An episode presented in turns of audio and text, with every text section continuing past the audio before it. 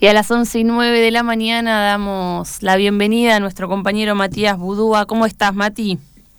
¿Qué tal? Buen día, Emi. Buen día, Chango. ¿Cómo andan? Todo bien. Bien, muy bien. Me alegro. ¿Qué traes Eh, para hoy, Mati? Hoy, para hoy traigo, como ya de, de a poco se ha ido haciendo costumbre en, en mi versión de la columna de Hasta la Lectura Siempre, eh, recuperar algún autor o autora de la literatura argentina que ha sido olvidado o por lo menos poco recordado.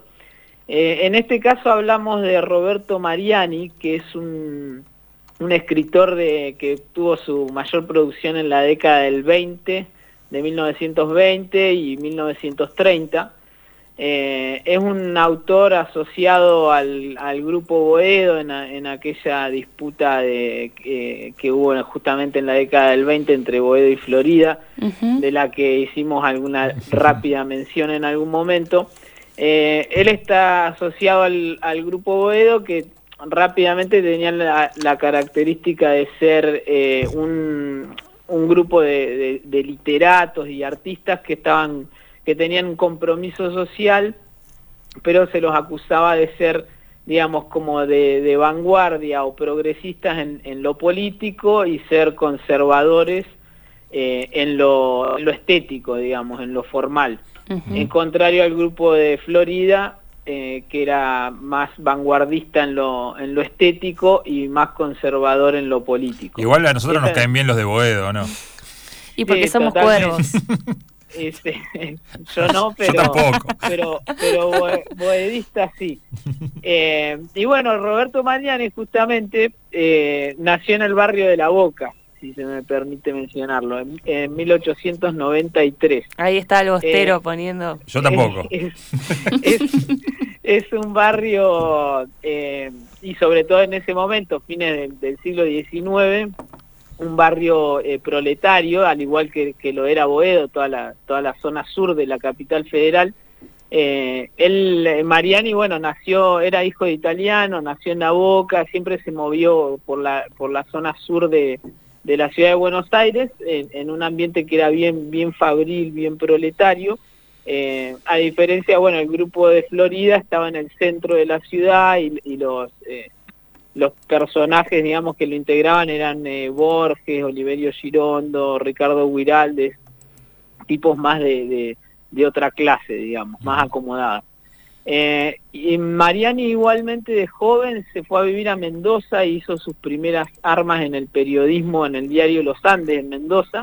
Vivió un par de años ahí y ahí también publicó su primer libro que es un poemario que se llama Las acequias, bien a, bien a lo mendocino. Sí. Eh, después eh, volvió a Buenos Aires en, en la década del 20, justamente en 1920, al principio de la década, y ahí trabajó durante dos años en el Banco Nación. Y mm, fue despedido de- del, del banco justamente por querer sindicalizar a, a sus compañeros. Dice Ah. que eh, una, una biografía dice que intentó agremiar con literatura anarquista a los empleados de la oficina y eso le valió que lo que lo echen de- del trabajo. Wow. Eh, ¿Él igual en paralelo escribía o se dedicó a trabajar en el banco y, dejó ahí? en, en ese tiempo eh, por lo menos no publicó nada, sí escribía y participaba en, reuniones de, eh, de- de literatos así de izquierda, eh, colaboraba en un periódico que se llamaba Nueva Era, que era eh, apoyaba la revolución bolchevique, por ejemplo, y también eh, tenían una asociación de que se llamaba Amigos de Rusia y enviaban literatura criolla revolucionaria a Moscú, por ejemplo, publicaban así libritos de autores de, de, de ese grupo, de Boedo y a- autores con, con compromiso social y lo mandaban a, a Rusia. Mirá, Este, ¿En español bueno, eh, habrá sido?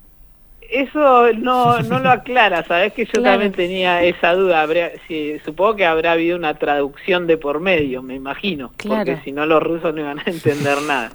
Este, pero bueno, no lo sé a ciencia cierta. Eh, lo que sí es que bueno, él participaba, en, eh, como decíamos, en estas reuniones del grupo Boedo, era muy eh, amigo de Art, de hecho medio que lo apadrinaba Roberto Art porque mm, eh, él era un poco más grande, o sea, Art nació en 1900 y, Mariani en 1893, o sea, le llevaba siete años y, y las primeras, de hecho, Roberto Art quiso publicar en la editorial Claridad, que era la editorial del grupo Oedo, su primera novela, El juguete rabioso, y no se la, se la rebotaron, digamos, y el único que lo bancaba eh, en este grupo era Mariani, eh, que bueno, de hecho, eh, su literatura, la de Mariani, es bastante comparada desde los análisis muchas veces con, lo de, con la literatura de arte.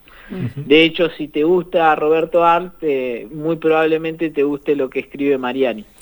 Y, todos estos tipos que hablas de, de Boedo, eh, pensaba, ¿no? Mientras te escuchaba, que tienen una, una unas o temáticas más mundanas, ¿no? Más de la vida común.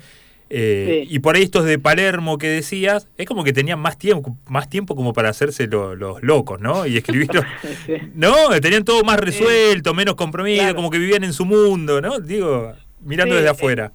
En general, eh, claro, sí, era mm, eh, por ahí los del grupo Florida no trabajaban, digamos, tenían trabajos más vinculados a, al mundo de las letras y tenían más tiempo para, para escribir. Y yo, te digo, yo te digo Palermo, son de Florida. te digo Palermo porque me traiciona el, eh, la imagen que me hago ¿no? de, de la actualidad, claro, sí. Eh, era, no, ellos tenían, sí, la oficina más como en el centro, en Florida y Tucumán, eh, ahí en, el centro de Buenos Aires, pero sí eran de, zona norte, digamos. Claro. claro. Em, sí, claro, tenían esa característica, como que pertenecían a mundos distintos. De todas maneras hay había mucho nexo entre los grupos, había varios autores eh, que, que pertenecían a los dos lugares o, entre ellos había conexiones, se reunían, no, era tampoco que no se podían ni ver. Claro. Eh, de hecho, hay se, después los análisis más actuales de, de la época sitúan como un, un tercer grupo que no estaría eh, caracterizado tanto en uno o en otro, que sería justamente Roberto Art, Mariani, los hermanos González Tuñón, los hermanos Disépolo, eh, Nicolás Olivari, varios autores que, que se ubican como en, un lugar intermedio porque tenían la, eh, la vanguardia estética de Florida, eran osados en, cuanto a la, a, la formalidad del texto, no, se quedaban en el realismo clásico, pero a su vez tenían el compromiso social del grupo Boedo. Entonces por eso se los ubica en, un lugar intermedio que... El grupo Caballito, le podríamos decir. Claro, sí, sí, a, medio, ahí a media altura. Eh, pero y son los para mí y, bueno para mucha gente también como los mejores exponentes de la época porque justamente tenían la vanguardia estética y, el compromiso social y, de ahí para mí salen los mejores textos de la época. El más conocido de, Mariani, de sus libros, eh, es Cuentos de la Oficina, se llama así, y es del 1925, y está muy bueno, es uno de los primeros libros de, la literatura argentina que pone el ojo en ese personaje de, la naciente clase media argentina oficinista, hijo de inmigrantes en su mayoría, eh, que es un personaje así bien eh, gris, bien eh, que, sufre mucho la humillación del jefe, que es mm. medio... Em, eh, tiene con sus propios compañeros como que se van tratando de pisar la cabeza para, para conseguir un ascenso o por lo menos para no perder el, empleo y, tiene es, un personaje bien bien novedoso para la época porque todavía no, se lo había retratado en, la literatura y era un, personaje muy del Buenos Aires de, ese momento. Y fue un libro que a, Mariani lo, lo llevó a, obtener cierta fama inesperada, digamos que él no, no buscó en su momento. Eh, y bueno, fue lo que lo, lo, hizo conocido. Y ahí tuvo un par de participaciones eh, públicas, digamos, bueno, un, par de, discusiones justamente con la revista Martín Fierro, que era la revista del, Grupo Florida. Eh, ahí tuvo una, digamos, una participación en la vida pública porteña bastante eh, importante, a mediados de, los, de los años 20. Una imagen, pensaba que de esta de la oficina, una imagen que tal vez hoy nos, nos resulta conocida, algo que ya hemos visto, pero mm, no obstante nos permite desnaturalizar estas imágenes que ya tenemos incorporadas, como ir a la oficina, como eh, estos personajes que, que toda su vida gira en torno a ir a trabajar, que pretenden ascender, que hacen cualquier cosa por hacerlo.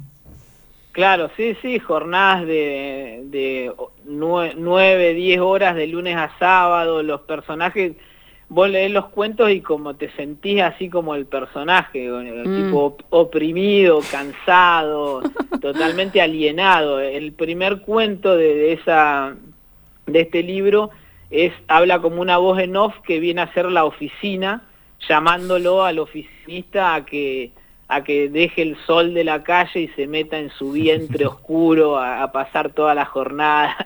y todo, un, discurso así donde la oficina le habla al oficinista invitándolo a, ser tragado por ella durante toda la semana.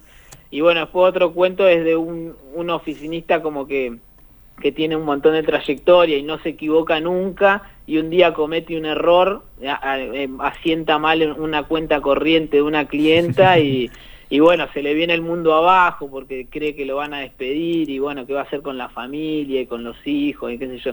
Empieza a tener un montón de, perturbaciones psicológicas.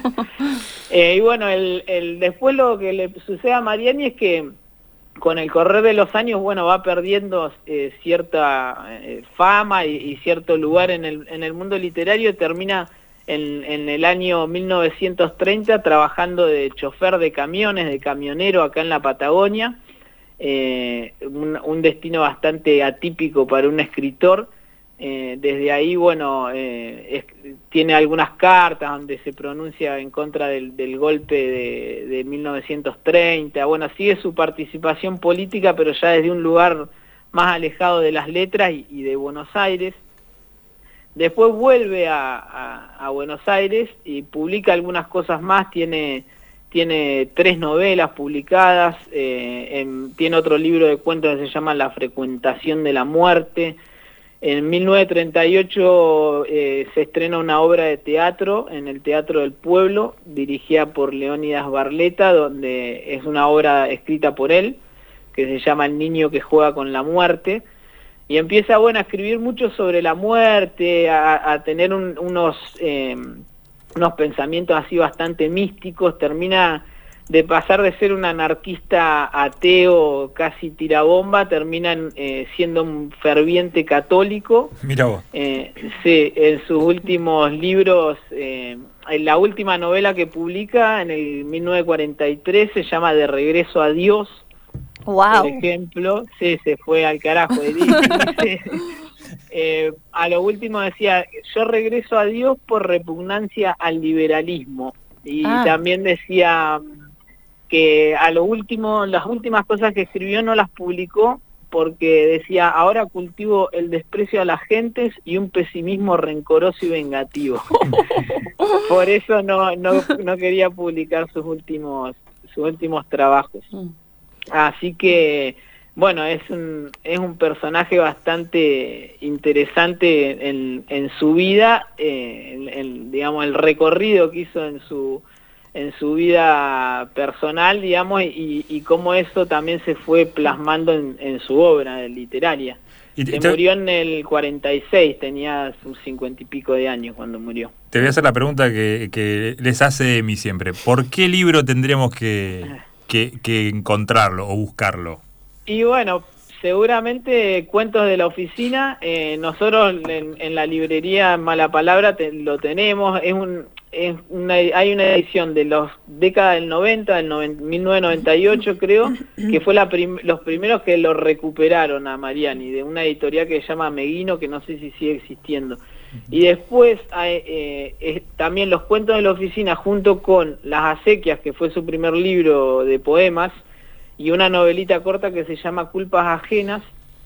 Ese también está en un tomo de, de las obras completas que quiso publicar la, editorial El Octavo Loco, eh, pero que no, no, llegó a completarla porque también es una editorial que, creo que no, no sigue existiendo. dirigida por Ana Ojeda y Rocco Carbone. La editorial llegaron a sacar dos tomos de la obra completa de, Mariani, eh, pero no, no pudieron completarla. Igual en este tomo, que, que, es el primero, están también los cuentos de la oficina, que es como el libro para, para arrancar con Mariani. Después se puede seguir por otros, pero para mí es como si vas a leer una cosa de Mariani, es los cuentos de la oficina. Arrancamos por ahí entonces, cuentos de la oficina de Roberto Mariani. Muchas gracias, Mati. Gracias a ustedes. Un abrazo. Quiero decir que todas las columnas de Hasta la Lectura Siempre, hecha por nuestros compañeros y compañeras de Mala Palabra, Casa Librera, están todas en Spotify de la radio. Así que si te perdiste alguna, podés ir al Spotify de la radio y te las escuchas completas. Como todas las columnas de todos los columnistas de este programa. De Trepen a los Techos. Exacto.